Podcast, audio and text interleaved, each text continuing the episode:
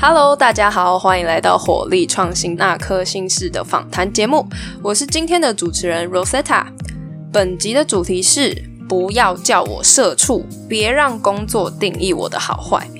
今天的来宾呢，是目前在科技业担任数位行销，具有丰富多元的跨领域、跨产业转职经验。毕业于台大财经，经历过研毕啊、交换、金融业工作等兜兜转转和摸索后，才逐渐找到自己感兴趣的事物以及努力的方向。除了工作的出色表现外呢，他业余也是个知识型的创作者和美食部落客哦，热爱分享自己的生活还有所学。让我们欢迎斜杠 IC Irene，Irene 你好，你好，Hello，大家好。好，在开始之前呢，我想要先念一下这次提问活动留言。那我们这次的留言呢，主题是一秒惹怒合作伙伴或同事的一句话。我真的觉得这个题目其实非常有趣，就是可以看出现在很多人都是比较急性子的。那有其中两则都有提到，就是你懂我意思吗？或者是你懂我在说什么吗？那再来就是可以讲话有点逻辑吗？还有另外一些是，哎，我很急哎，真的很急。最后还有哦，你现在做的这个项目，我以前早就做过啦，这么简单。不知道大家在生活是不是也经常有这种状况发生？所以我也想问一下 Irene 啊，如果你听到同事有这样子的发言或者是回应，那你通常冒出的第一个想法会是什么啊？其实我觉得会这样讲的人，应该就是蛮爱这样讲的，嗯。然后一开始听到的时候，应该也是会不爽的吧？对，对，毕竟我也不是圣人。但是我觉得工作上毕竟就是能一起顺顺利利合作就好，也不一定要当朋友。所以，呃，我觉得如果他就只是讲讲风凉话，我应该就是翻个白眼，然后就不会管他了。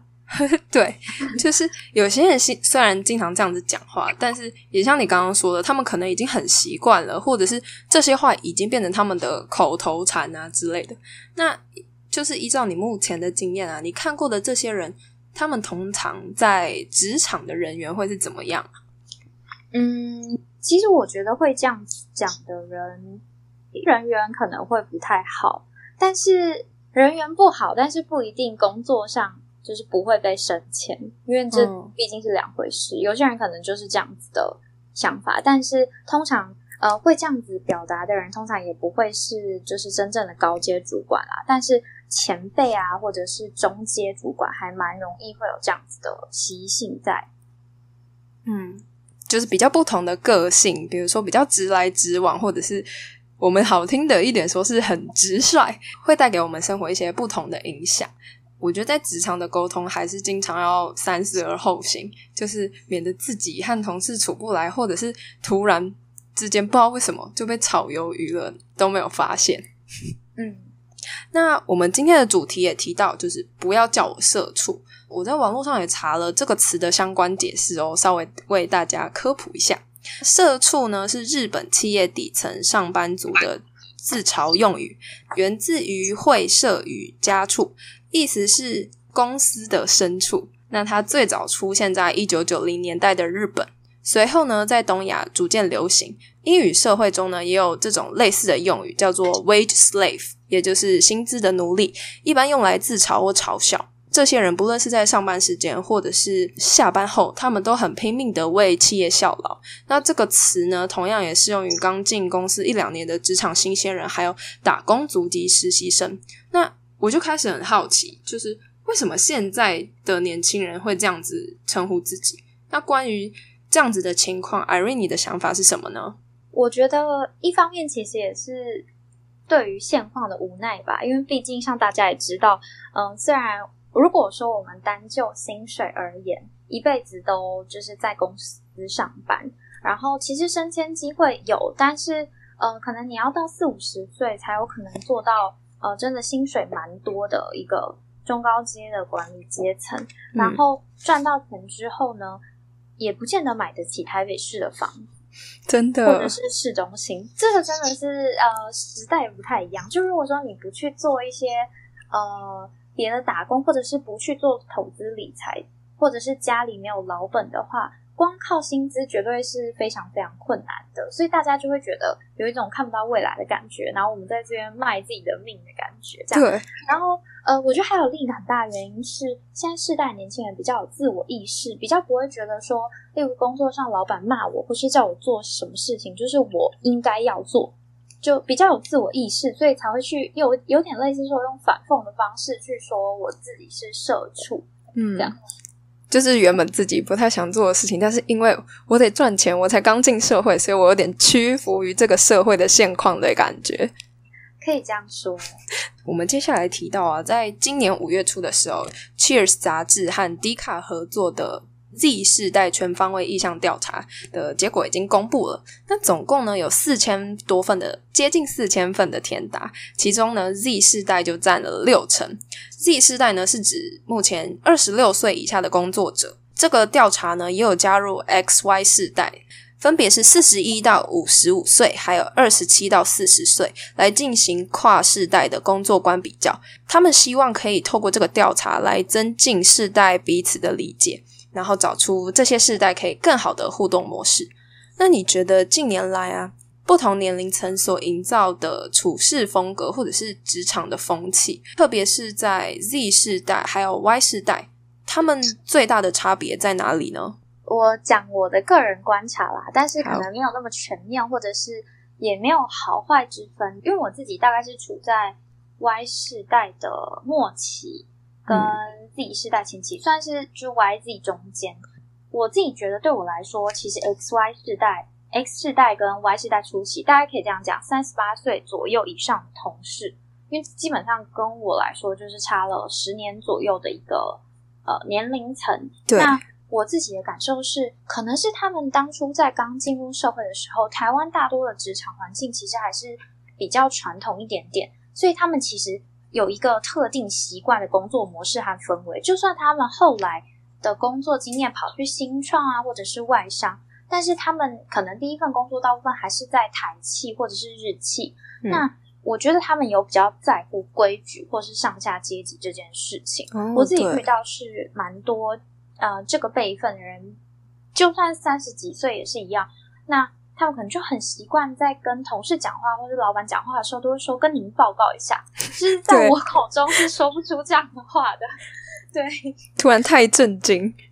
对对对对对，就就我觉得蛮有趣的啦。那。相较之下，我觉得 Y 世代后期或者是 Z 世代年轻工作者，可以说他们比较自由。那好的一面来看，其实就是更有创造力、更有弹性。对，那当然也常常会被比较年长、不同世代工作者说，就是很散漫啊，没有责任感，或是就像，就是大家可能看我的线动有发现，我有说跟公司申请了，就是。呃，星期一跟星期五的一个 work from home。那呃，我的理由当然起因是因为交通真的很不方便。那呃，可是我觉得对于 X 四，也就比较年纪比较大的工作者来说，他会觉得这是就是这是你自己要克服的。像我爸爸每天开车到外县市去上班，他也完全不会觉得这很不 OK。对，就是呃不太一样。那我的话就会觉得争取看看也没关系。那至少也让老老板知，就算没争取到，老板也会知道说，哦，我来上班其实是要付出很大的成本的。嗯，就我我自己是这样想啦，就会更有自己的想法。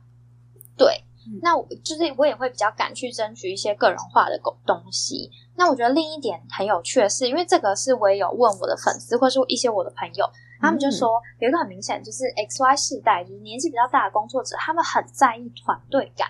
很不喜欢英雄主义或个人主义的工作的同事。那现在刚好这个世代的人也是大企的一些大企业的一些管理者，所以他们就会一直很想要号召举办一些那种 team building 的活动。可是他们可能比较在意一个形式，他反而没有很在意呃彼此之间的互动或沟通。那我自己是有在跟朋友讨论啊，或者我们在猜说，有可能是因为过去其实台湾企业。很呃，受到日系企业影响，这个文化影响蛮大的。对，会有什么团契或者是团体活动，大家一定要一起参与啊！如果你不参与，就是你不合群，或者是为什么不去这样啊？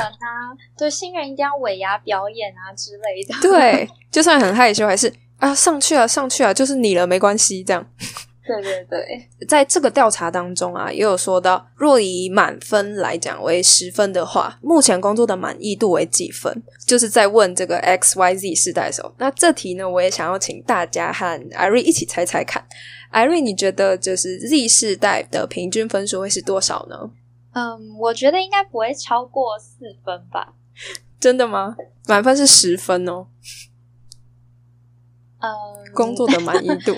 那我猜四五分。好，那不知道大家也都想好了没？那我先来公布一下答案。那结果呢？Z 世代的平均分数是六点七分，是稍微低于全体世代一点点的六点八分。那我自己原本是猜七到八分，因为我现在在线动啊，或者是大家的 IG 也是蛮经常看到，就是大家喜欢宣传正面能量。所以我看到大部分的人，他都是蛮喜欢或者是热爱自己的工作内容的。那我想问问看，Irene 啊，就是你身边或者是你自己，你觉得平均分数会是多少呢？我身边平均分数应该快要一分吧？我觉得真的会在这样讲的，通常都是现况还不错的人。哦，就是就就有点像大家会把好的一面抛在网络上的道理一样。哦，所以。因为我觉得同学们聚会的时候，基本上基基本上都是在抱怨工作，对，就是在抱怨啊，最近的主管又怎么了？然后同事又惹我不快，这样。真的，大部分都是这样。呃，另外一点也是，他们有提到说，Z 世代才刚离开校园不久，所以他们又调查。问到说，你认为你在学校的所学有助于你在工作上的发挥所长吗？结果满分五分当中呢，Z 世代的平均分数也只有三分。我就觉得，嗯，从这个调查中可以发现啊，很多人或许是在大学的时候选了不太喜欢的科系，或者是很晚才发现自己对本科系的兴趣其实并不高昂。那有些人呢，也很幸运的读完了喜欢的科系。出了社会之后，结果发现，哎，这个社会怎么跟自己想的不一样？对，所以我觉得这就是所谓的理想是嗯美好而美丽的玫瑰，然后现实就是玫瑰上的刺，扎的你全身都疼的感觉。那你觉得就是在刚毕业或者是快要毕业要出社会工作的人啊，就是我们所谓的职场新鲜人嘛，他们最该做好怎么样的心理准备呢？我的话建议会有两大。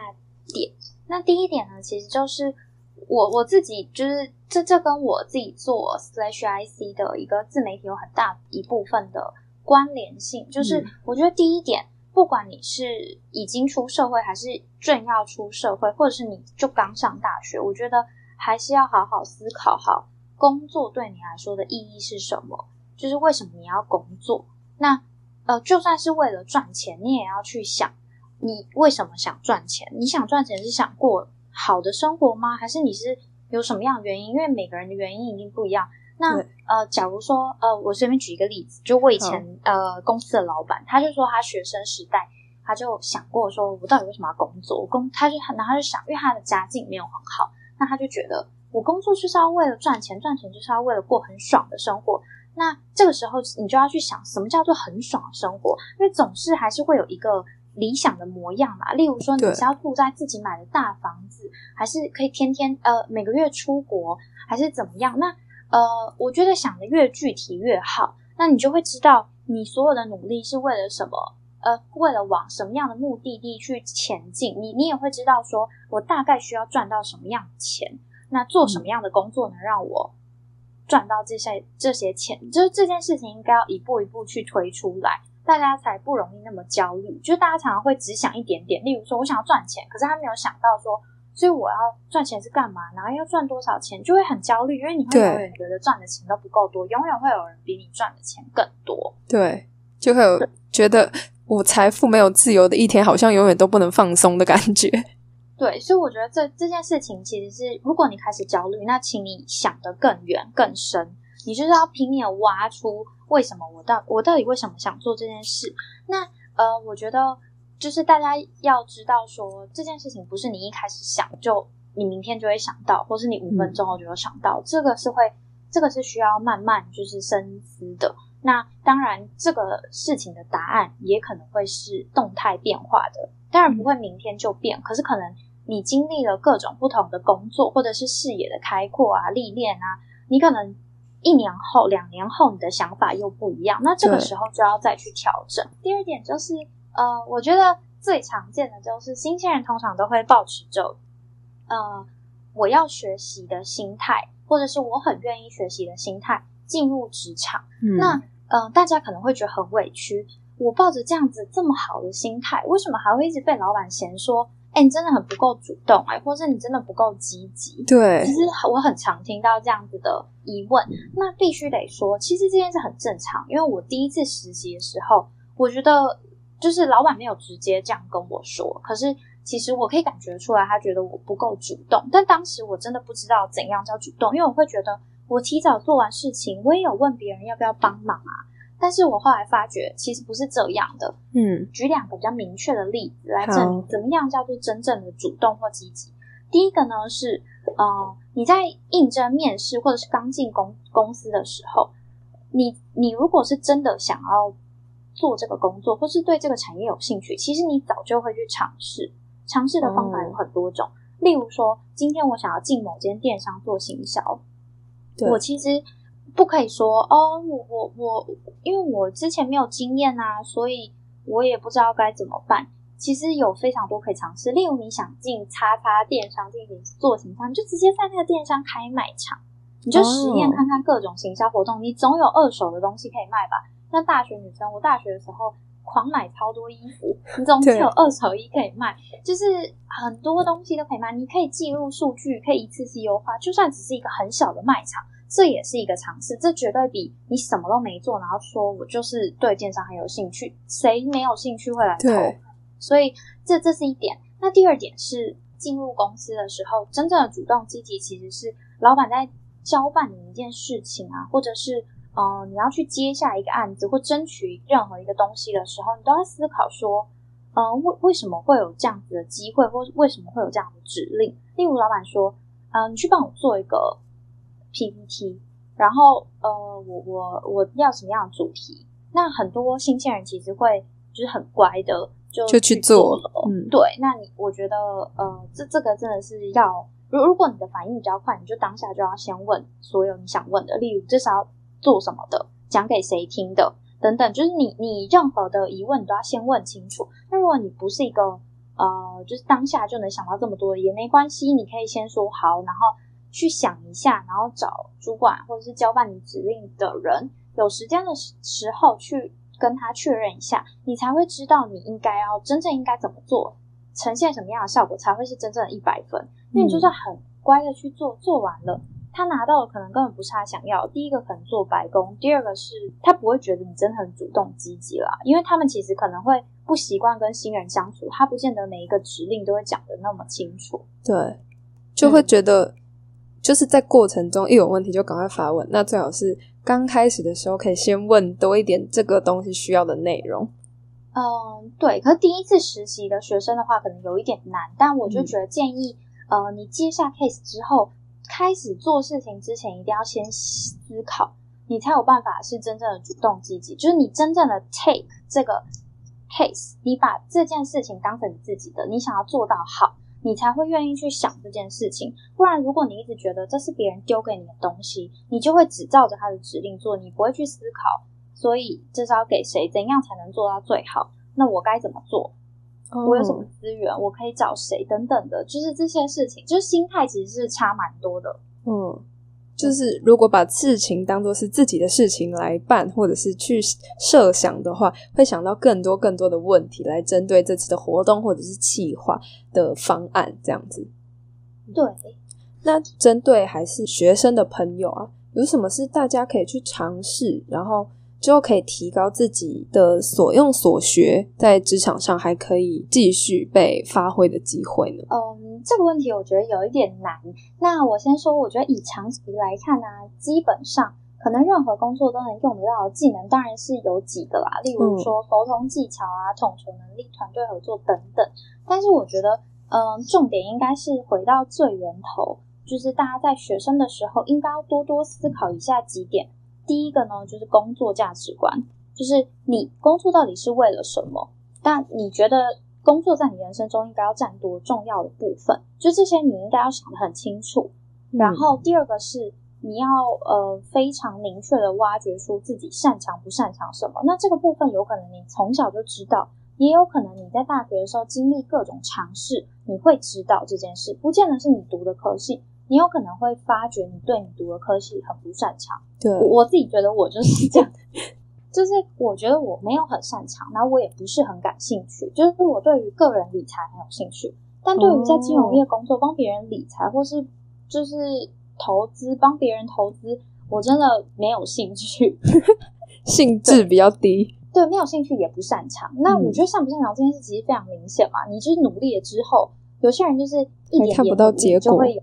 对对对对，努力之后，我可能要非常非常努力，才会有一个普通的结果。对，那我我自己觉得这是很明显的。那软性能力和硬技能其实都算，因为我呃，我觉得我比较可惜的部分是，嗯，在当时我没有太多去挖掘这一块。那我是后来出社会之后才挖掘。那有一阵子我也是很困惑，说我好像都没有擅长的硬技能，因为很多人呃擅长的东西很明确嘛，例如说我就是超级会。写文章，我一写文章就很多人就是会来看。如果我在网上发表匿名文章，也很多人来看。那或者是说我很会写 code，那这个这个东西就是会非常的明显。那我自己会觉得我比较擅长的是沟通能力，尤其是团队合作。那听起来就很好像很虚，然后你要怎么证明？比较虚无。这个的话，我觉得你越早认识到，你也会知道说哦。因为这个东西在履历上比较难完整呈现，所以你可能要透过，例如说你去参加竞赛，那你是团队里的什么样的角色？你你要自己去填充这部分能放在履历上的部分。但我就是没有很早意识到，所以呃，比较这方面就是比较可惜。那再来最后一件事，其实我刚也讲了，就是对什么事情有热忱，嗯，有兴趣有热忱。呃，我觉得大家有兴趣或喜欢做的事情一定很多。像我就很喜欢看剧啊什么的，可是我没有热忱啊。就是热忱的话，我觉得还是要，嗯，可以一直持续的有动力下去的。对，而且最好是要有产出的事情才叫有热忱。对对，因为有兴趣很多时候就是快感啊，就是喜欢，就是放松这样。嗯，对，大家可以试试看。你你觉得你有兴趣的事情，学生时代什么东西没有，时间最多，就是试试看就对了。多方尝试才可以找到自己比较喜欢的，也可以排除掉比较不喜欢的。还有一点是，学生时代的时候，呃，可能你对工作种类没有太全盘的认知，所以其实不一定要锁定说，呃，我就是要做行销，我就是要做业务，我就是一定要做什么这样子。其实这样会更线索，而且你会觉得，嗯，好像我都没有喜欢的工作，诶，就是会更茫然。我觉得很容易这样，至少我当时是这样。就是我，我对于这个世界上工作种类并没有全盘的认知，然后我就会很慌张。然后，呃，我自己是觉得比较建议可以先拆解元素，尤其你还没大四，你没有，哎，对，现在的学生应该都，呃，上一届都已经毕业了嘛，现在就是，呃，还没有那么快要毕业的，对，大部分大学生都还没有那么快要毕业。那我觉得更建议你先拆解刚刚我提到的这些元素，例如说。啊，假如说我喜欢玩电玩，好了，那我对电玩真的很有热忱，不管是电玩什么事情，我都有热忱。呃，举例啦，我没有，然后好，可是我不确定我要做电玩的什么东西。对，那我可能有去尝试过各种，呃，例如去电玩公司打工啊，帮他们做一些事情，或者是呃实习，但是我我我不太确定我要做什么。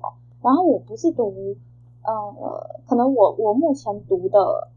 不是相关科系，跟这个没有相关。嗯，对对对。然后，呃，我很清楚自己不擅长，也不喜欢与人沟通。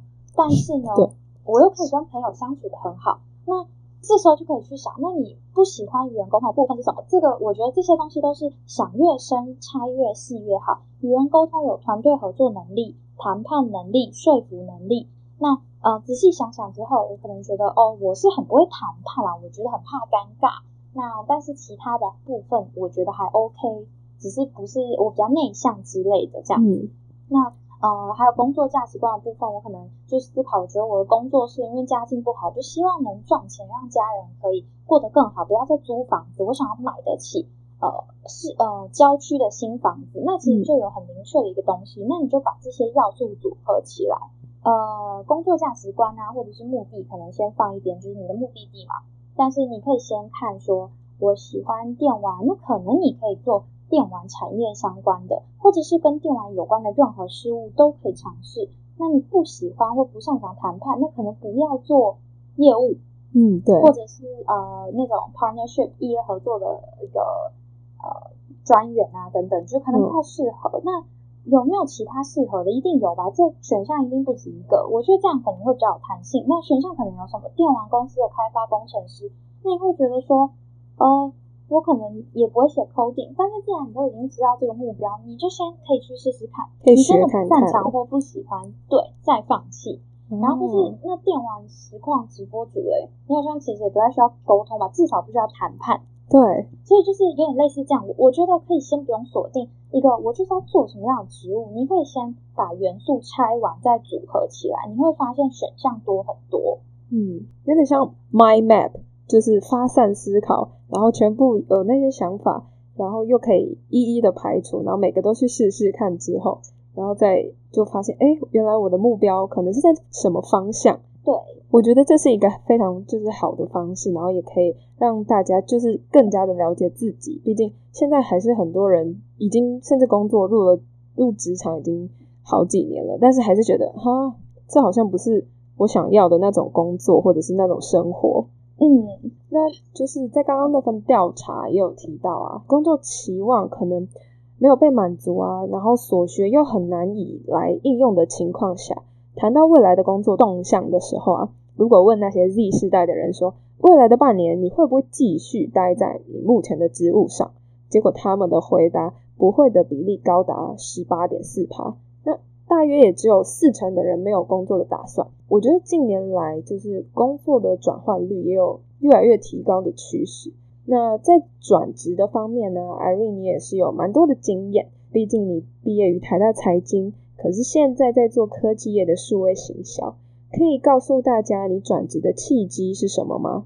嗯，好，我觉得这个有很多可以分享的。嗯，那其实我自己我自己的。认知里并不会觉得转职一定是一件坏事，当然，呃，这个就跟世代可能有一些差异啦。像我每一次在转职的时候，呃，我爸爸都会很紧张，因为对他来说，就是他就是在同一间公司工作三十年，所以当然父母或者是长辈一定会有担心，对，因为他们会觉得找一份福利很好，然后累积年资之后领就是 退休金之类的比较好，觉得希望你定下来。对对对，那我觉得我的契机啊，我我有转职过两次，就是正职经验转职过两次。那第一次的时候必须得说，其实我第一次的转职经验是从呃外商的基金公司，然后那时候我是做洗钱防治，就是营运部门啦，比较后端的部门，不需要面对客户的。那转职到算是新创电商去做一个日本市场的网红行销，那。第一次转职，其实我还不确定未来方向，因为因为我我觉得必须得说，不能我现在就只放马后炮说，哦对，其实我那时候是怎么想，其实我没有，我我真真的很不确定未来方向，但是我很确定现在的工作不是我想要的方向，所以我觉得我一定得抽身。那我怎么确定这不是我要的方向？可以分享给大家我怎么去看的。第一件事情其实超容易，就是观察同部门的前辈。就算大你三三到五岁也很 OK，因为你现在就是等于说他们现在生活就是你的未来，你可以这样子想。对他们工作的性质，他们现在工作什么样？他们工作就是例如你可以想象，你三到五年还是会做一样的工作吗？我那时候发现是，我不管待几年，我做的事情都一样。嗯，只要我今天没有升迁当部部门主管，我都是在做一样的事情。好，第二个是。他们喜不喜欢现在的工作？你觉得他们工作有灵魂吗？然后，呃，他们的生活是不是你想要的？因为我是很在乎有没有灵魂这件事啊，所以我就觉得我可以明显的感觉出来，在这里工作，在我当时呃公司工作，尤其是同部门的同事，他们真的是没有灵魂在工作，因为他们是会设那种闹钟，十二点跟六点闹钟就会响起来，然后你就会从座位上弹起来。然后就说下班喽，然后就走了，这样 就蛮夸张的。然后生活必须得说，我觉得这个就是就是很全面啦。你如果想过好的生活，然后你对工作并没有太大的想象或是梦想的话，这其实对你来说是一份完美的工作。因为当时其实我有跟非常多跟我同年龄的人聊过，有些人就真的觉得那是一份超完美的工作，因为薪资待遇、福利都很不错，完全不加班，然后又很稳定。对，一进去就放假十八天，然后夏夏天还有那个暑假，还有那个 summer leave，就是可以请四个半天，就超棒了。你几乎呃那个年年纪比较高的，他们假更多嘛，可能就有三十天。我看他们呃，例如二零二一年一到，他们就是把那个月历拉满，每个礼拜五都不用来哦，然后直接一个礼拜放三天出去玩了这样。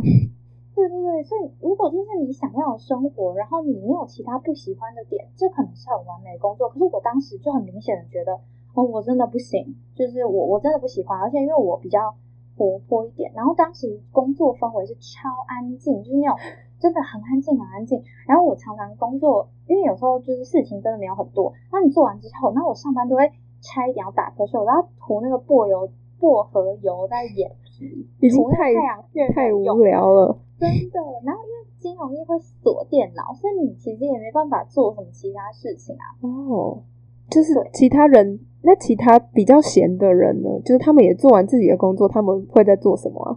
嗯，好像蛮多，因为我们公司就福利蛮好，就有那种免费贩卖机啊、饼干啊、泡面，就蛮多人就晃来晃去啊，或者是办公室聊天吗？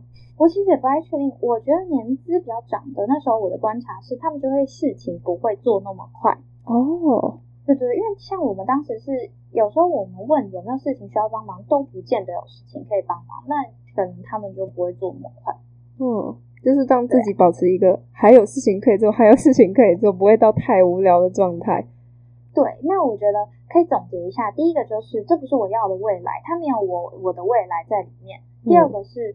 呃，这个地方明显就是不管是兴趣还是专长都没有我发挥的空间，因为当时我的那个部门正在有点类似说流程改造，呃，数据开始想要数据化管理，那呃就会需要比较有一点点 coding 经验或者是对数据比较擅长的人，那当然也有跟我差不多年纪，那我觉得比较擅长的同事，嗯，那我觉得他就有发挥空间，呃，不是说我不能学，只是我觉得我就是没有天分。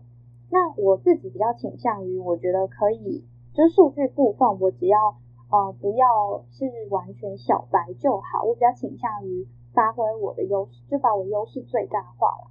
嗯，对，就是可以找到自己喜欢，然后又有自己发挥的空间。对，我觉得这里就是不是我发光发热的地方，所以我就想着转。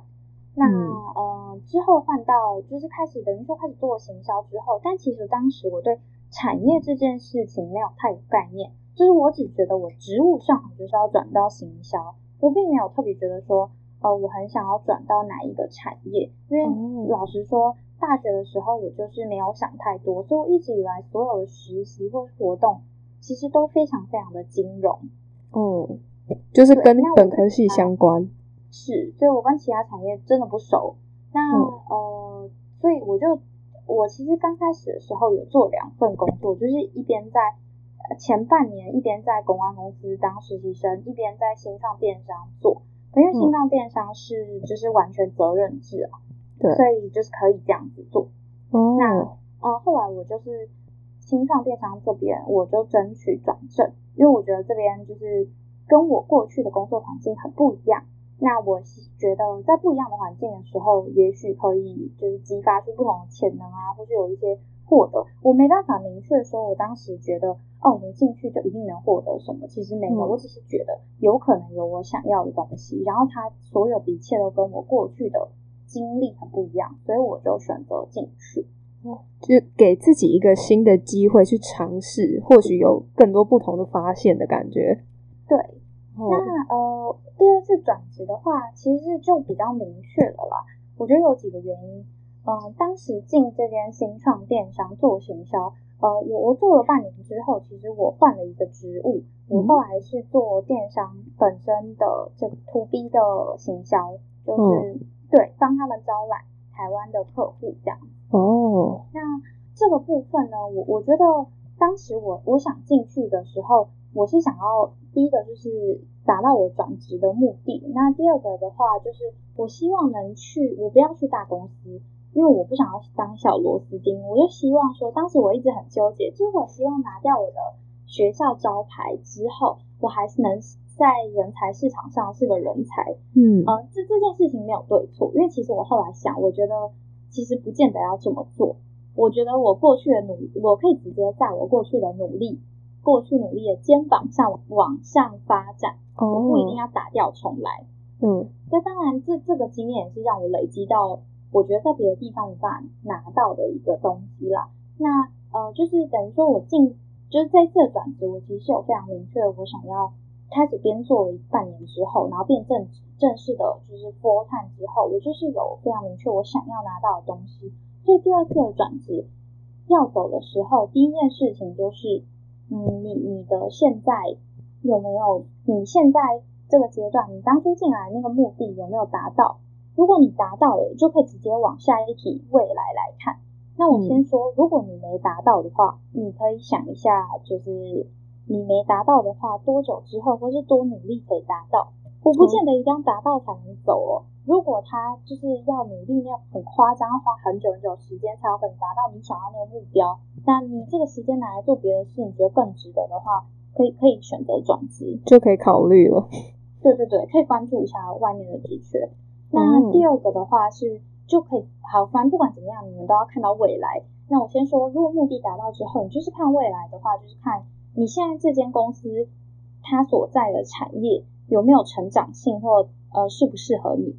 第一个适不适合我？像呃，我刚才讲的金融业，它基本上，呃，当然我知道也有金融业新创，但其实在我刚出社会那个年代比较少。那呃，我不确定，就是我当时就是很不想要做类似的事情啊。然后就像刚刚说的，我对于不是我自己本人的理财，我都没有太大兴趣。所以它可能就没有太适合我，然后再来是金融业，通常还是比较一板一眼，毕竟牵涉到钱，金管会管的比较严。哦，对，对，那你如果不是比较规规矩矩的人，或者是喜欢规则、一步一脚印的人，也许没有那么适合。那产业成长性的话，因为我们现在都还年轻嘛，如果它都已经是夕阳产业了，就可以先考虑，建议不要选，对对对对。就可以先考虑是不是要考虑一下自己的未来，你十年后、二十年后还能还能在这个产业发展吗？因为你年纪越大之后，就会开始除了职务上面的一个累积之外，就会有产业 know how 跟 domain knowledge 这件事情。嗯，对你，你必须如果你是行销业务类或是皮眼类，其实就变得非常重要，因为你设计不同产品或是推销不同的东西，你会有累积的一些产业的一个资历在。对，这个有点难，突然就是获得，嗯，还是需要就是一段时间的累积。对，那第二个就是企业的竞争力啦。我觉得这件事情其实很广啊。那我当时其实是，嗯，我就回来讲，就是第二次转职比较明确的原因，我自己个人的话，第一个是我觉得个人成长和发展遇到很多瓶颈，然后公司内部没有合适的机会。嗯，然后或者是契机让我去突破这件事情，因为第一个是我很忙，就有点忙到一百分程度，就可能呃工作到十点是正常，那可能有时候会工作到十二点，但人在这种忙度下，对，但是大家也知道，人如果真的很忙是没有办法进步的，因为你真的没有空间去反思或是优化。而且不只是你个人，因为这件事情绝对不会只影响到你。你身为一个员工在这里工作，对公司的贡献基本上就只会变成多劳。你你会觉得很委屈，你会觉得你在努力，但是通常成效也不会太好，就是普通吧，可能顶多持平。嗯，那第二个是我没有团队，就是我是呃一个人做这个职位。那之前是有一阵子是有团队，但大概只有三四个月，然后后来有带实习生。可是毕竟，呃，实习生只来两三天。那虽然我很喜欢我的实习生，可是大部分时间我都是在输出，等于说我在这这份工作上，我几乎没有输入，我就有一点耗竭的感觉。嗯，没有学到新的东西，也没有办法有更多的东西可以再产出了。对，我觉得这件事情，当然大部分必须要是产出，毕竟你是呃员工工作。对对，但是有一点，我觉得这这样子不太好。那呃，我当然是，我就不是说遇到这样的状况就一定要马上离职，应该是要先从内部看看有没有资源或是方法能呃让你解决这个问题。那当时我就是有跟 CEO 谈过，或者是呃，有看看内部有没有我喜欢或者是适合我的职缺，那我就是觉得都没有，或是暂时没有办法去呃解决这个问题，因为当时公司就是刚好疫情的关系遇到，那就有一点经营不善，就根本没有办法去解决这样子的问题。对，所以我我觉得这当然也是企业竞争力一个很大的问题，因为公司经营不善的时候，呃，你会看到它很多很真实的反应。那你你就会知道说，你你可以自己决定你要不要跟他共患难。那当时当然我也不是经营不善，马上就走了。是呃，当经营不善的时候，行销就会变得没有那么重要。至少老板当时的想法是这样，他会先重视业务，所以他会希望我们都转成业务。那我我我当时我真的没有想这样子的考量，所以我就觉得呃，这样不太符合我的未来规划。就已经不是在自己适合的领域了。对，哇，那就是这个其中还是蛮多的转折，但是不过也幸好你的思考啊，或者是逻辑，让自己的改变或者是走的路有更正向的发展。对啊，就是边走边摸索，但当时是真的，就是除了这个之外，还有一个，我觉得如果有遇到，大家就是基本上要赶快赶快逃离开，就是影响身体健康，尤其是严重影响。真的不要，因为当时就是第一个太忙之外，真的会影响身体健康。就是我们等于说是完全责任制。第二个就是公司处于经营不善或是不确定的状态的时候，你心理压力一定会很大。如果你是有责任感的人，嗯，就是刚才讲的经营不善，我也会觉得压力很大。即便我没有转成呃 BD，但是也是做了非常多的尝试，然后去帮忙，然后都会觉得呃没有招到那种呃 potential lead。对我来说压力很大，我会觉得是我自己的问题。嗯，就没有帮到公司，也让自己的责任更多多了一个在肩膀上的感觉。对，然后呃，因为当时就是老板还把业务裁掉，然后公司就没有业务。这其实是一件很，如果说整个团队或公司大家一起这样努力，也许我觉得还可以撑一段时间。但当时就不是这样的状况，那我觉得心理压力跟身体压力都不行。那我觉得这个真的是要认真考虑。哇，真的。就是在深思熟虑之下，要赶快想这样子的公司是不是应该赶快跑了？真的。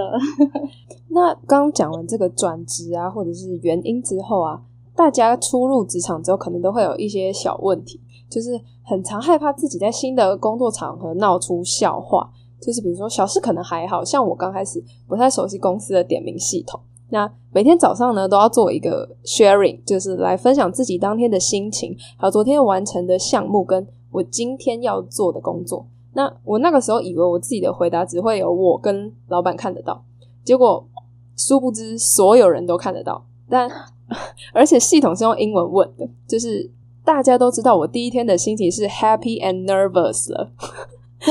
对，然后刚好我又是读外文系的，所以我后来就默默脑补说，哈。大家会不会以为我是一个爱炫耀、就是爱讲英文的怪人？就是我明明就台湾人，然后在就是台湾人的公司工作，然后一进去又讲一些奇怪的话，所以就闹了一点小的笑话。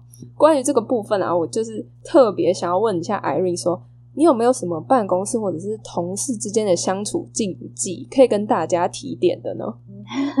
我我可以分享，但必须得说。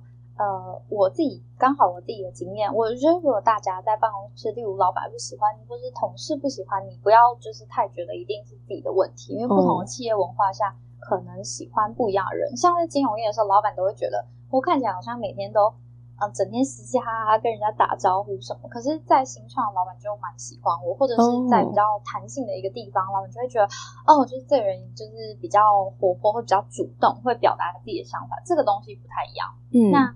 呃，我比较 general 的建议是，第一个是多观察，就是不管是人还是整个工作环境，呃，第一个观察工作环境，然后让自己看起来很熟悉，这件事情会让同事觉得你很靠谱。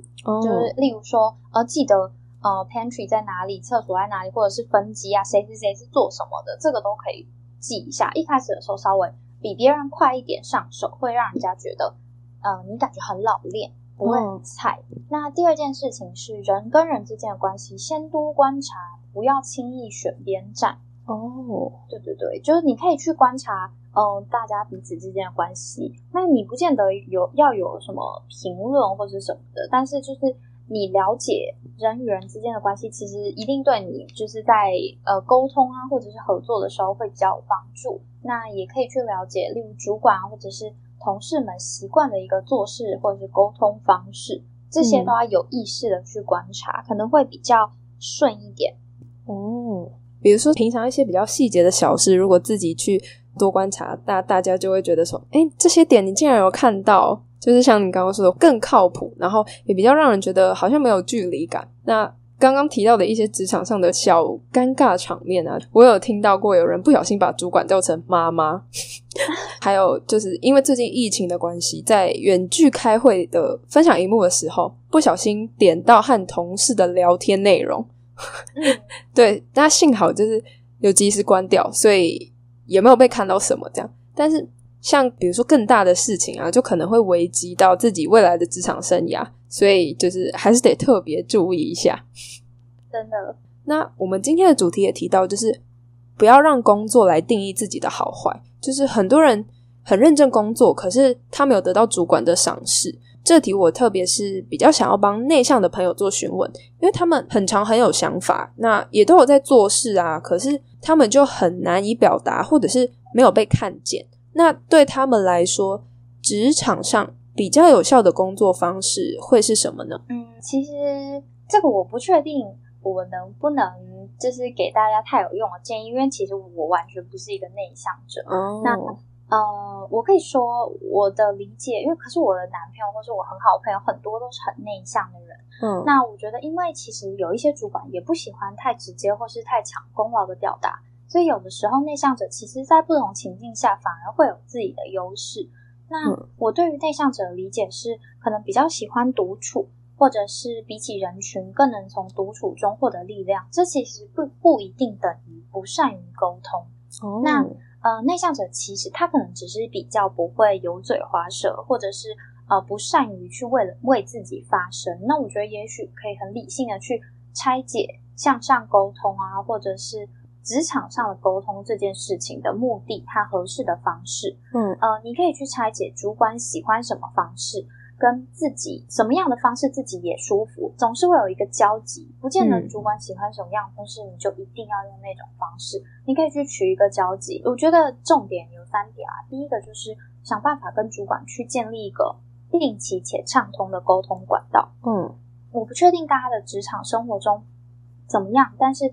因为呃，我第一份工作就是外商，外商基本上一定会有 one on one 的沟通，你一定会有办法，呃，不不需要透过前辈或者是带你的人跟主管讲到话。我觉得这件事情必须要建立起来，因为公司也许有规定，但是可能因为呃老板不是很重视这件事情，可能取消个几次之后就没了。你可以主动跟老板建立一个定期且畅通沟通管道，不见得要是一对一，你你自己想办法。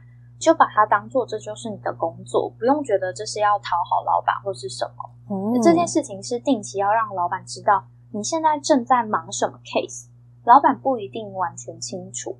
那遇到什么样的困难，可能需要他给什么样的帮助，可能对内向者来说很难去讲自己做的多好或多棒，很难去邀功啊，或者是嗯去炫耀。但是呃，如果你把它当做它就是工作的一部分去。只是让老板知道说你现在做到哪里，那你遇到什么样的困难？试问看看老板有没有什么建议？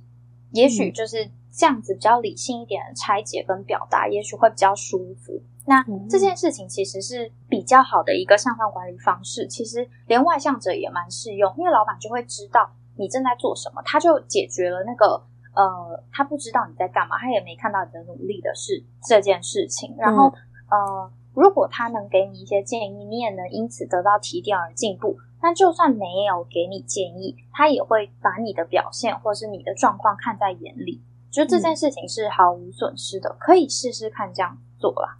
哦，这些内向者不一定要要多会表达，或者是表达的很多，但是一定要找到一个属于自己，然后比较有效的方式，再去跟主管做沟通，这样子也可以被看见。对，那。来到访谈的尾声啊，想要问你，就是有什么事情是现在不做，以后呢会抱有遗憾的？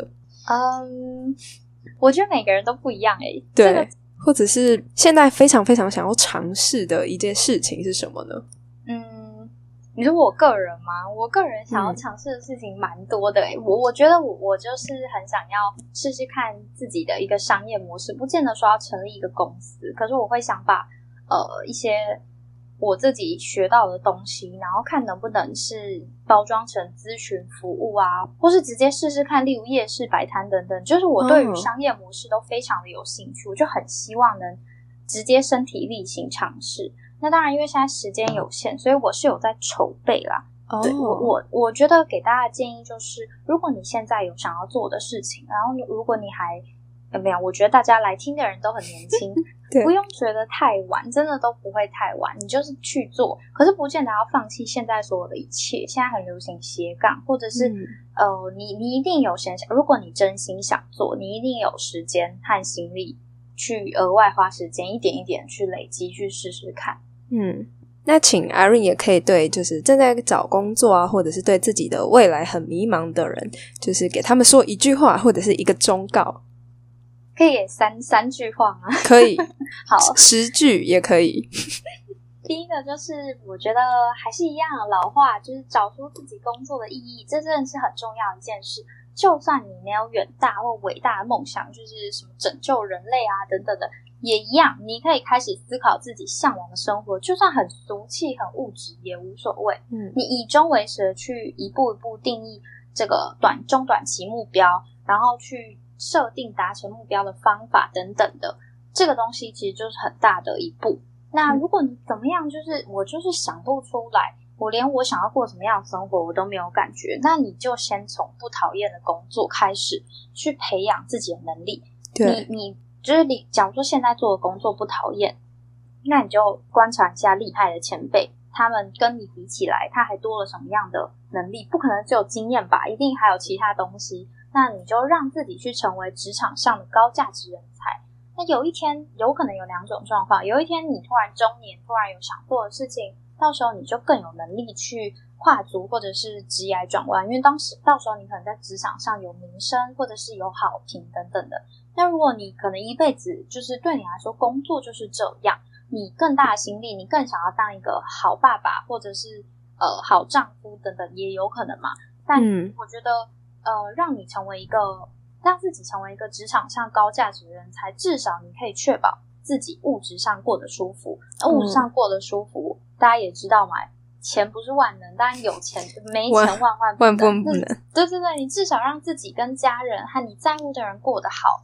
对，虽然不是在一个自己特别喜欢或者是有兴趣的道路上，不过在不讨厌的情况下，还是可以给自己创造出其他的机会，去发现、完成一些自己没想过的目标。对对，那期许我们呢，都能在未来可以找到充实自己的养分，不管是正在找工作啊、初入职场，或者是想要转职离职的人。那希望你们呢都可以在这次的访谈中得到一些激励啊或者想法。那我们的访谈先告一段落啦。现在呢即将进行到观众提问的环节。第一题呢，我想也是很多学生在刚毕业的时候投履历的时候会有的疑问。那这位同学说，怎么在投履历的时候选择到适合自己的工作呢？就是会需要看公司的哪些条件？那 Irene 以你自己来说的话，你会先看什么部分呢？呃。这个部分我有两个建议，第一个是大家可以去我的 IG 看，有一篇贴文叫“相关缺好多好难选，到底该投哪几个”这篇贴文，然后我直接分享上一份转职，因为其实每一次转职的时候考量的点不一样嘛，因为你要的东西不一样。对。那我上一份工作的话，我可以分享，就是我当时是第一个想考虑工作内容。那呃，工作内容考虑的部分考虑什么？第一个我喜不喜欢。当时已经转职成行销了，但是我是做 to B 行销，然后我发觉 to B 的行销其实跟 BD 有非常多的一个呃合作部分。那如果以后要成为呃 BD manager，可能要有行销经验，也要有 BD 经验，所以我就开始有想哦，所以我也可以考虑试试看做呃 BD，或者是先再做几年行销，之后做做看 BD 都可以。就是我我当时就是想说，工作内容符合这个。然后跟呃，我不要做 to C 的行销，我就是要做 to B，就是当时就是这样。我呃，我有没有兴趣跟有没有发展性啦？那这就是其实行销跟 BD 都是算是蛮有前景的吧，就是不是说现在会消失的工作啊，或者是大部分的公司其实都会有这样子的职缺，嗯，所以是第一个筛选条件其实蛮容易的。对，但是我并不会因为呃，我就跟大家分享这个是，你如果有很明确你要怎么筛选，就不会突然因为另一间薪水很高，可是不是你想要做的事情而动摇。然后第二个是企业和团队的规模以及风气。那这件事情其实是因为我经历了第一份工作传统金融业，再经历了的第二份工作没赚钱的新创，我觉得我适合弹性的工作环境，但是我真的不想要再待在没赚钱的公司，或者是很混乱、没有制度的公司。对，那我觉得当时想了非常久，到底什么样的公司可以这样呢？现在不是很流行企业内部创新吗？就是很多好呃，这应该可以讲吧？就是当时我其实有投，嗯，大家有听过和泰集团吧？那它下面有超级多产品，像大家租的那个 iRent，然后呃什么全部都是他们的啊 y o x i 啊。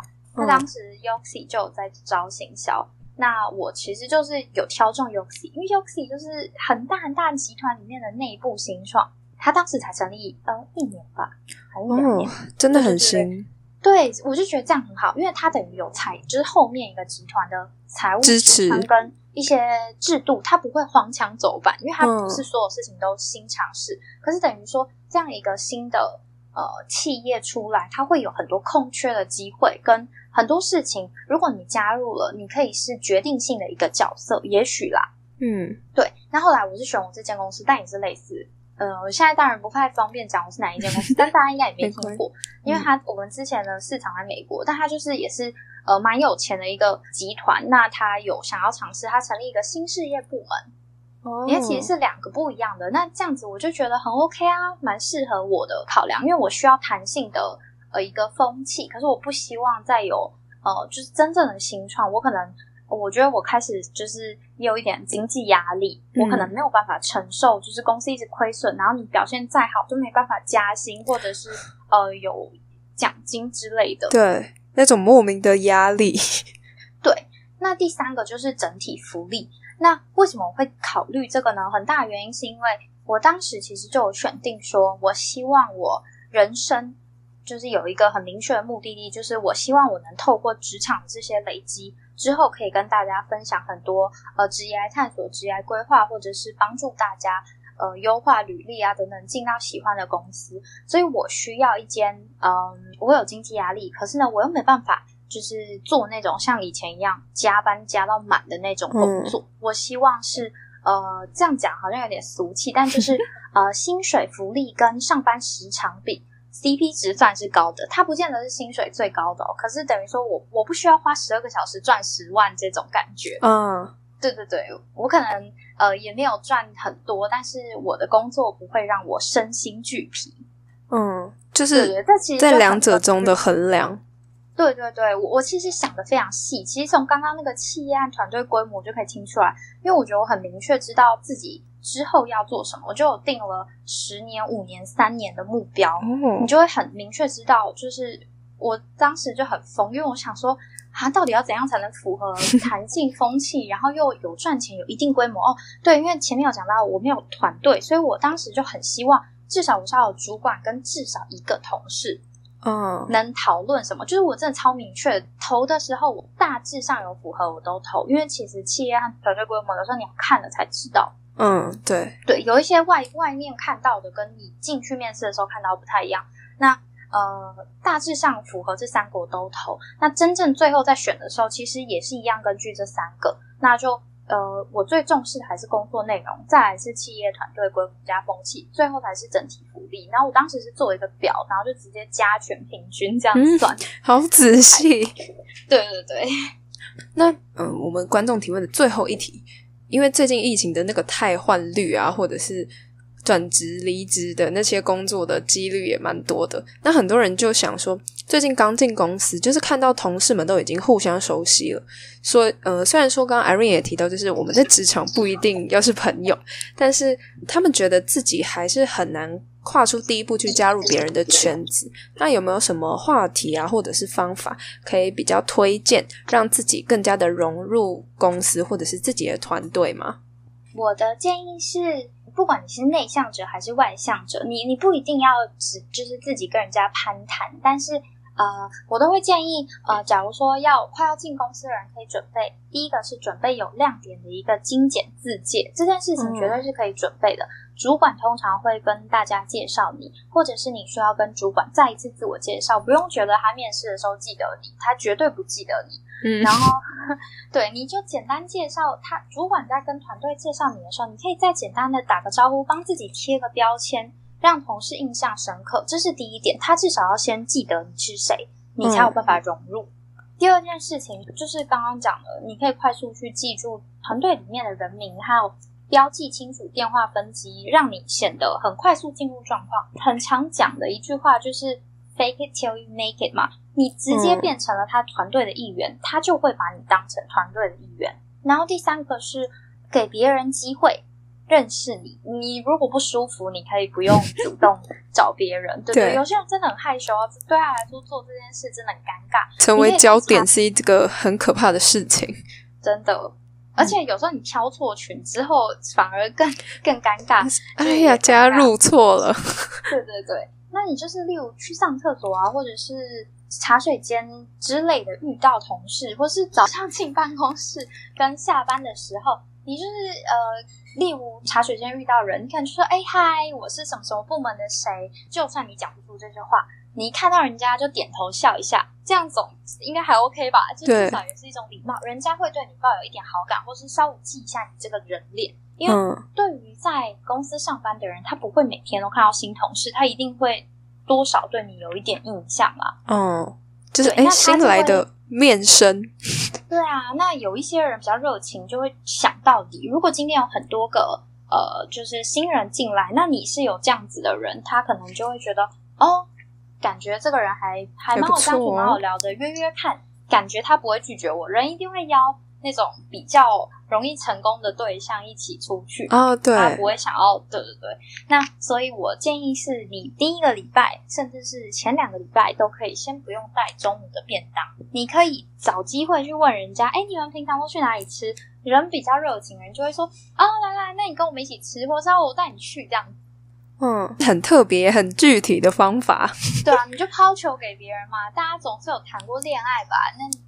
也是类似的方式，嗯，抛球就是可能会有人接，不一定大家都会接，但是一定会有一两个热情的人出来的。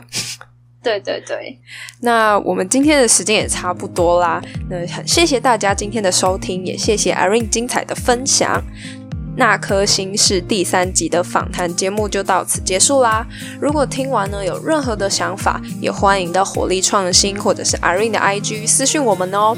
那文章和音频也会在周四公告于火力创新的官网。那今天提到的 Z 世代全方位意向调查也会一并的在文章上附上连接，我觉得是很适合大家有空的时候可以浏览一下，看看不同世代的人的想法，还有里面的比较内容，还有许多不同观念的调查也是非常有趣的。那我们下周一同一时间再见喽，拜拜。